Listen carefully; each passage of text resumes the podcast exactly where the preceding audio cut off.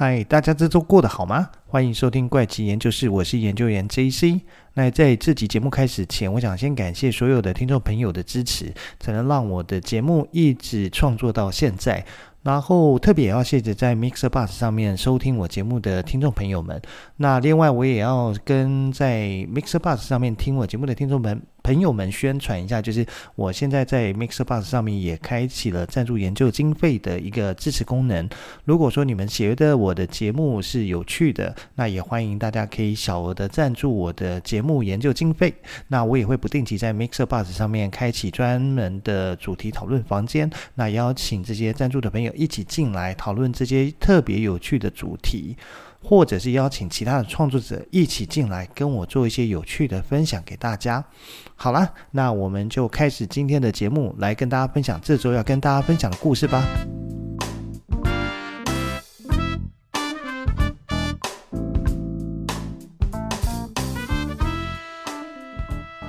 嗨，大家这周过得好吗？欢迎收听怪奇研究室，我是研究员 JC。那这一集要跟大家分享的一个故事还蛮特别的，它的主题其实是濒死体验的启示啊。啊，其实一直以来哈，人类都有一个未解之谜啊，就是关于濒死体验这件事情。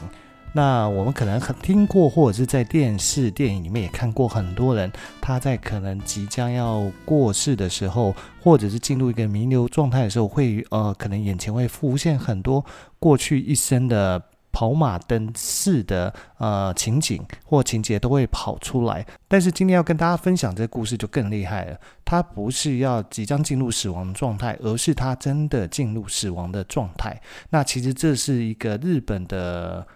一本书啦，那就是一个日本的作家，他曾经出过的一本书。那这本书呢，后来也出了中文的翻译本了。他的书名就叫《濒死体验的启示》啊。那作者他不单单是从经验，他个人的经验来分享这些神秘的片段，他也从科学的角度呢去解释了非常多的故事哦。那其实这本书大概就两百多页了，其实。不会花太多的时间就可以把它看完。可是有趣的是，像前面讲到说，它是一个濒死体验的启示啊。但是这个作者他本身是跟科学研究有关的一个工作哦。那这个作者啊，他不单单是记录下他看到这些神秘的一些事件、事件、事件，对，事件跟世界还有时间。那他甚至是做到了穿越时空这件事情，不但是回到过去，还进到未来。他去了解了很多历史上史前故事里面留下来，你到底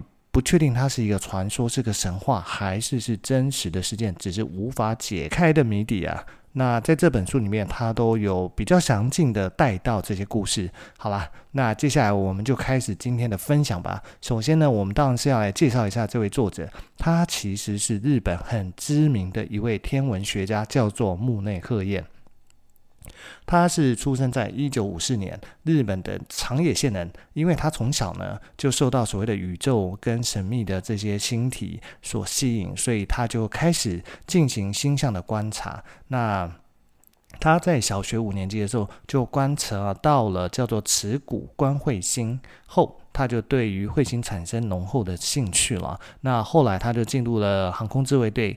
担任所谓的飞行签派员，就是所谓的飞行器的管理人员。那二十二岁的时候，因为罹患了一场生死交关的疾病而退伍。那从此以后呢，他就在长野县以彗星猎捕手的身份继续观察星象啊。那讲到这边就非常有趣啊，要特别提一下他的一些奇怪的。背景呃，不能讲奇怪背景，应该讲是特殊的背景。这位木内老兄啊，他可不是一般的什么星象爱好者，自己在观察，他其实有。发现过两颗彗星是以他命名，还有一颗小行星也是以他命名，所以就可以知道说他对于日本天文界的一个贡献是有多大。而且特别的是，他的濒死体验还不是只发生过一次，而是发生过两次，分别是在二十二岁跟五十五岁的时候都曾经发生过一次濒死体验了。那这世界上大部分的人呢，他可能一次的濒死体验的经验都不会有，可是他老兄一个人就发生两次这么特殊的经验哦。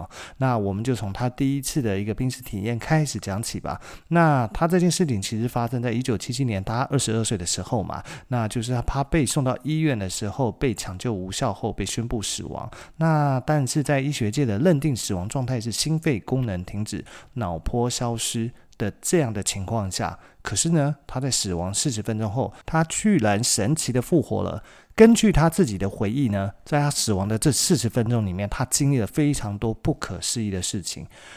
那在一开始的时候，他的个人的一个濒死体验呢，其实可能跟很多我们看过电视电影里面或者其他经有相同经验的人所描述的都一样。他其实身处在一片黑暗的一个地方，可是他看到远方是会有一个亮点，慢慢走过去，他会发现这个亮点越来越大，竟然还有一个隧道。他走出这个隧道以后，发现竟然是一片。怎么讲？像是草原一样的一个大自然的一个环境啊。那接下来它其实有很多比较琐碎的事情，那这边就想说不不不去赘述它。但是呢，我们就回到他的故事重点，就是当他走过这些以后，他发现呢，诶，他回到自己的身体的时候，他看到他的父母，他的爸妈就站在病床旁边呢。他还可以感觉到自己的心跳开始在慢慢变缓、变缓，然后到停止，然后他就发现到自己竟然没有呼吸了。那他也发现他的母亲非常的难过而离开这个病房，但是他的父亲依然站在病床旁边看着他。当他试图要跟他的爸妈说话的时候呢，他发现都没有任何的反应，于是他就坐了起来。可是当他坐起来之后，他发现他父亲的视线竟然还是停留在病床上面，而不是放在他坐起来的他的这个高度，所以他才意识到说：“诶，自己以为的状况竟然是真的。”他当然是有那么一丝丝的感觉，说他是不是已经死掉了？但是只是说他觉得不可能啊，我还在这边。但事实上没错，他已经过世了。所以现在的他其实只是一个灵魂，但是他觉得很特别的是，他竟然还可以感受到温度、气味。和空气，但是他没有味觉跟触觉，而在这个时候，他就在想说：“诶，刚刚的母亲离开病房后跑去哪里？”就在他刚想完母亲的时候，他竟然瞬间移动，就来到他母亲的旁边。那发现他母亲正在打电话给他的姐姐，告知他已经过世的不幸的消息，而且他的母亲还是看不到木内。于是呢，木内他马上就想到了他的姐姐。没想到神奇的事情再次发生，就是他马上又在瞬间移动到了他姐姐那里。他发现他姐姐正坐在车上，他姐夫正在前面开车，而他姐姐坐在汽车的后座的座位上。后座的座位其实还有另外一位他的姐姐，就是两位他的姐姐，他们都正在赶去医院的路上，而他呢就坐在两位姐姐的中间。但是两位姐姐都似乎没有发现到他，而是在彼此的对谈。他也清楚地听到姐姐们。在谈的事情，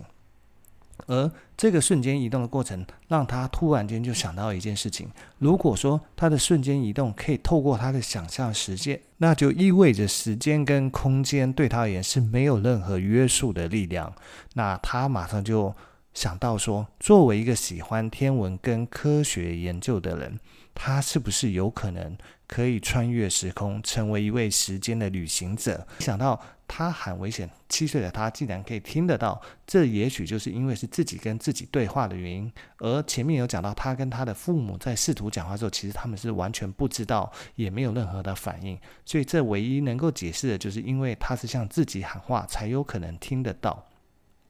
那在经历这件事情以后，他马上又想到一个可能，就是如果我能回到过去，我是不是也可以回到未来？不是回到未来啊，穿越到未来去呢？于是呢，他就想试试看他自己是不是还活在这个世界上。他就想着说，那四十岁的自己会在哪里？没想到这个念头一过，他马上又时空穿越到了未来，真的看到了四十岁的自己。但是，一瞬间他其实有点困惑，因为他看到四十岁的自己啊，是站在一个讲台上面，给很多的学生正在讲有关于天文学的课啊，而。在二十二岁的他呢，除了不是什么老师以外，也从来没有想过要成一位成为一位老师或者是天文学家。于是呢，他就决定说，他想要再去看那更久后的自己是不是还活在这个世界上。于是他就开始想象七十岁的自己。那这个念头一结束，他马上穿越时间来到七十岁自己的时期。那他看到的是一群小孩围在他的身边。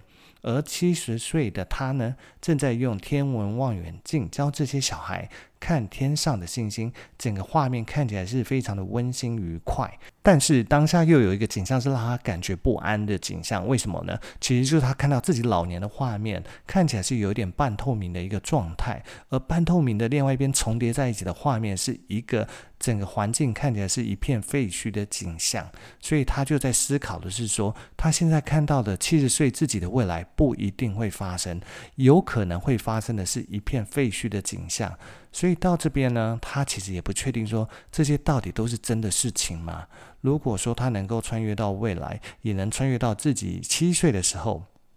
有没有可能他可以穿越到更久以前，而且让他可以留下证据？如果他醒来后能够发现证据还在的话，他就可以确定这一切都是真实的发生过。于是呢，当下他就决定要穿越到五百年前。而木内真的穿越到五百年前后呢，他决定说要先想方法能够留下证据，因为他其实现在是碰到东西都会直接穿透过去，所以他就在想，那他有没有可能可以附身到一个人身上，再借这个人的身体去留下一些证据？没想到他真的就可以附身到一个人身上，于是他就来到了一间叫做土佐神庙的地方。进到神庙以后呢，他找了庙里面的其中一根柱子，他就刻下了日文的。之路就是鹤的日文。那等到他后来醒来以后，他第一件事情就是跑去土佐神庙看那颗柱子。经过了五百年呢，他虽然已经看不清楚，但是隐隐约约可以看到字的轮廓，似乎就是“之路”这两个字，这两个日文。那。他也发现，在土佐神庙里面呢，他也记录了一件奇怪的事情，就是在五百年前，神庙内的一根柱子啊，在某一天晚上，突然就出现了之路的文字啊。而当时这个庙的主持还以为是上天给他的一个预言还是启示，但是研究了非常久都不知道这是什么意思，所以他们就把它记录下来。没想到这个谜底啊，在现在。这个时候终于被木内自己所解开，这就是他自己留给自己的一个讯号。而在醒来前的濒死体验里面呢，当然墓内去探索事情还不止这些，因为有这些事情。前面的这几件事情的发生以后，他就决定说，他想要去探索更多在现代都还没有解开的这些谜题，所以他就决定说，如果他有这个时空穿越的能力，他想去远古历史去找出很多重大事件，嗯，找出他们的真正答案到底是什么。于是他决定说，他想先回到历史上叙述大洪水的时期。他就启程回到一万五千年，去看看传说中的大洪水到底是怎么一回事。因为呢，很多的故事，呃，描述大洪水都会让你觉得这是一个传说、神话或者是宗教故事，他都觉得这里面其实都带有一些神话色彩。跟他自己所相信的科学啊、唯物世界观啊，其实是有相悖的。于是，当他回到一万五千年的时候，他却是非常的惊讶，因为当时的地球啊，全部几乎都是被海水所覆盖，他看到的陆地都非常的小，只有一点点的面积。而他也看到了所谓圣经里面所记载的诺亚方舟，但是诺亚方舟的外形完全颠覆他的认知啊。因为根据圣经的创世纪第一篇的记载，诺亚方舟就是一艘船嘛，那上面承载各种生命的物种来避开这个大洪水所带来的灾难。可是它看起来的样子完全是不太像的，因为这些，嗯，姑且称之为方舟好了，看起来更像是一个。卷起来的一个叶子，然后所做成的一艘船，而他进入每一艘方舟以后，他会看到是有三颗巨大的球体，但这些球体有什么功能跟作用，他也完全不知道。那只是他会确定的是，按照现代人类的文明啊，应该是做不出这样的一个方舟的。而且他发现，在大海上的方舟可不是只有一艘，是有将近五十多艘。那作为一个现代的天文学家，他毕竟心里面还是有很多想要考察、证明，用科学的方式去验证这些事情到底是什么。所以木内当下就决定，他要回到更早的时间点前，他要去找出这个大洪水的一个秘密到底是什么。于是呢，这他的念头刚闪过，他马上他就回到大洪水发生之前。他整个过程不但让他了解发生大洪水的真正原因，甚至他还发现了另外一件事情。首先呢，他发现大洪水的原因其实是因为当时有一颗彗星与地球擦肩而过，几乎就快要撞上了。而这颗彗星的外表，它都是被冰所包覆住，而当它在跟地球擦肩而过的时候，就是因为受到地球引力的作用，这颗彗星外表的冰呢，就全部被拉扯撕开后坠落往地球。但是这些冰呢，在穿越地球的大气层时，因为热度而被融化，就形成了大量的水从天而降，将整个地球的海平面瞬间拉高了两千公尺高啊！所以才会造成所谓的大洪水状态。由此得知啊，为什么许多的古文明，他们的记载大洪水呢，都是从天而降的原因，就是这个原因而来。而且不仅如此啊，他还看到了当时地球上已经有一个非常发达的文明，这个文明呢，就是亚特兰提斯啊。穆内赫彦说呢，他发现当时亚特兰提斯的人呢，身高大概都有三到四公尺高，而他们所生活在的环境呢，是距离现在地球海平面以下两千公尺的陆地上。而且更神奇的是，在一万五千年的那个时候，地球上竟然还有恐龙。不过，恐龙并不是我们现在所想象的那样的一个猛兽，而在当时，它就是一个动物而已，就是一种动物，而且是被亚特兰提斯所饲养跟圈养，并且把恐龙当作跟现在的马一样的一种交通工具啊。所以，当时的亚特兰提斯人不单是身高非常高以外，平均年龄都是上百岁，所以他们可以发展出如此的高度文明，并且持续去延续他们，而他们也有自己的一些太空的飞船。能够飞向宇宙去，所以在大洪水灾难来临的时候，大部分的亚特兰提斯人都坐了他们自己的飞船离开了地球。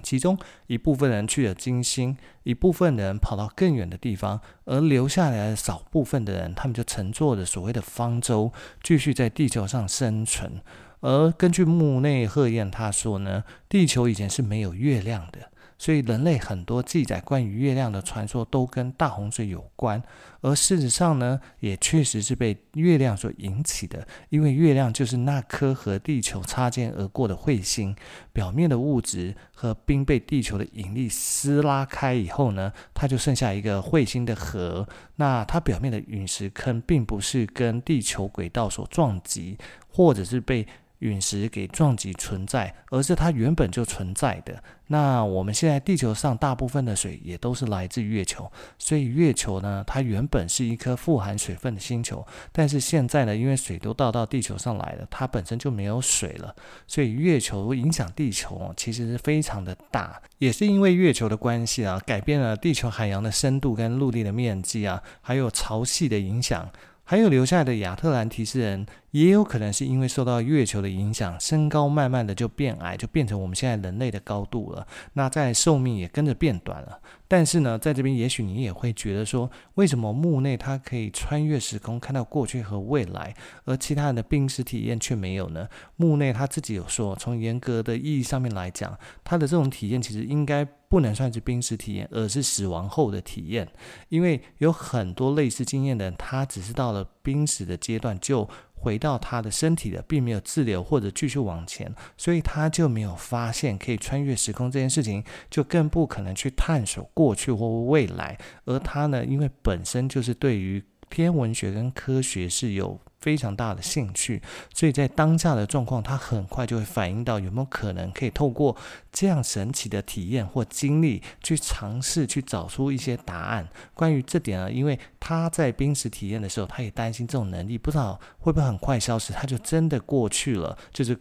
真的死亡了，或者是又回到他的身体复活了，所以他决定呢，他要再去找一个他一直想知道的答案，就是关于宇宙的起源到底是什么。因为一直以来呢，他都相信宇宙的起源就是所谓的大爆炸理论。宇宙最初呢就是一个非常小的一个起点，体积是无限小，但是质量是无限大。那至少它是一个客观存在的物质嘛。但是呢，他看到了宇宙起源以后呢，发现原来根本不是这么一回事。根据木内的说法。宇宙呢，原本是一个非常庞大的意识，没有物质，因为一些不能理解的原因而发生了改变。那在意识的改变中呢，产生很多很小的一个粒子，那粒子它就在旋转中不断的结合，才产生了现在的物质世界。所以，我们现在所知道的最小单位，像夸克啊，或者是玻色子啊，它都只是能量体，它并不是一个实在存在的一个物质。而宇宙万物其实追本溯源，就是意识本身的一个存在，包括人类的灵魂也是一种意识。所以呢，说你啊，我啦，还有身边所有的人，其实大家都是来自同一个意识所呃分离出来的。最终呢，也都会回归到一个本体的意识中。讲到这边哈，如果说有听众也曾经读过《海奥华预言》这本书，你就会发现，当初在《海奥华预言》这本书里面呢，有讲到说，这个作者米歇他是受到外星人涛的邀请，那去游历了金色星球海奥华，受到的启示也是星光体。那这边讲的星光体，系大概就是灵魂跟意识这件事情，要经过不断的修炼，最终要达到九级的星球继续修炼，将星光体修炼到最后的一个等级后，就可以回到大宇宙意识与其融为一体。这边听起来啊，就跟墓内的说法是很雷同的哦。那就在最后呢，其实墓内也说，人类过去经历过三次的大毁灭，那第四次的大毁灭可能会发生在二一二六年，所以他希望能够留一些警示给人类，避免未来的第四次大毁灭的发生呢。那关于这件事情会不会真的发生？我相信我们应该是无从得知啊，因为二一二六年离现离现在还有一百零五年后的事情，那到时候应该是换我们都不在这个世界上，所以无从去考证。但是呢，从木内他所出版的这本书呢，感觉里面写的很多事情看起来都是有模有样，所以我也难以去判断说这个到底是他的一个濒死体验中所产生的一个幻想，还是真的有这样的一个穿越时空的一个经验啊。但是呢，毕竟读完这本书还是一个非常特别的一个故事啊，所以就来跟大家分享一下木内这个一个。非常特别的一个濒死体验的故事了。那在刚刚其实有提到一个点，其实就是所谓的大洪水。所以其实，在下一节节目就要接着去跟大家分享所谓的大洪水的故事啊。那这集就先到这边了。那我们下集再见了，拜拜。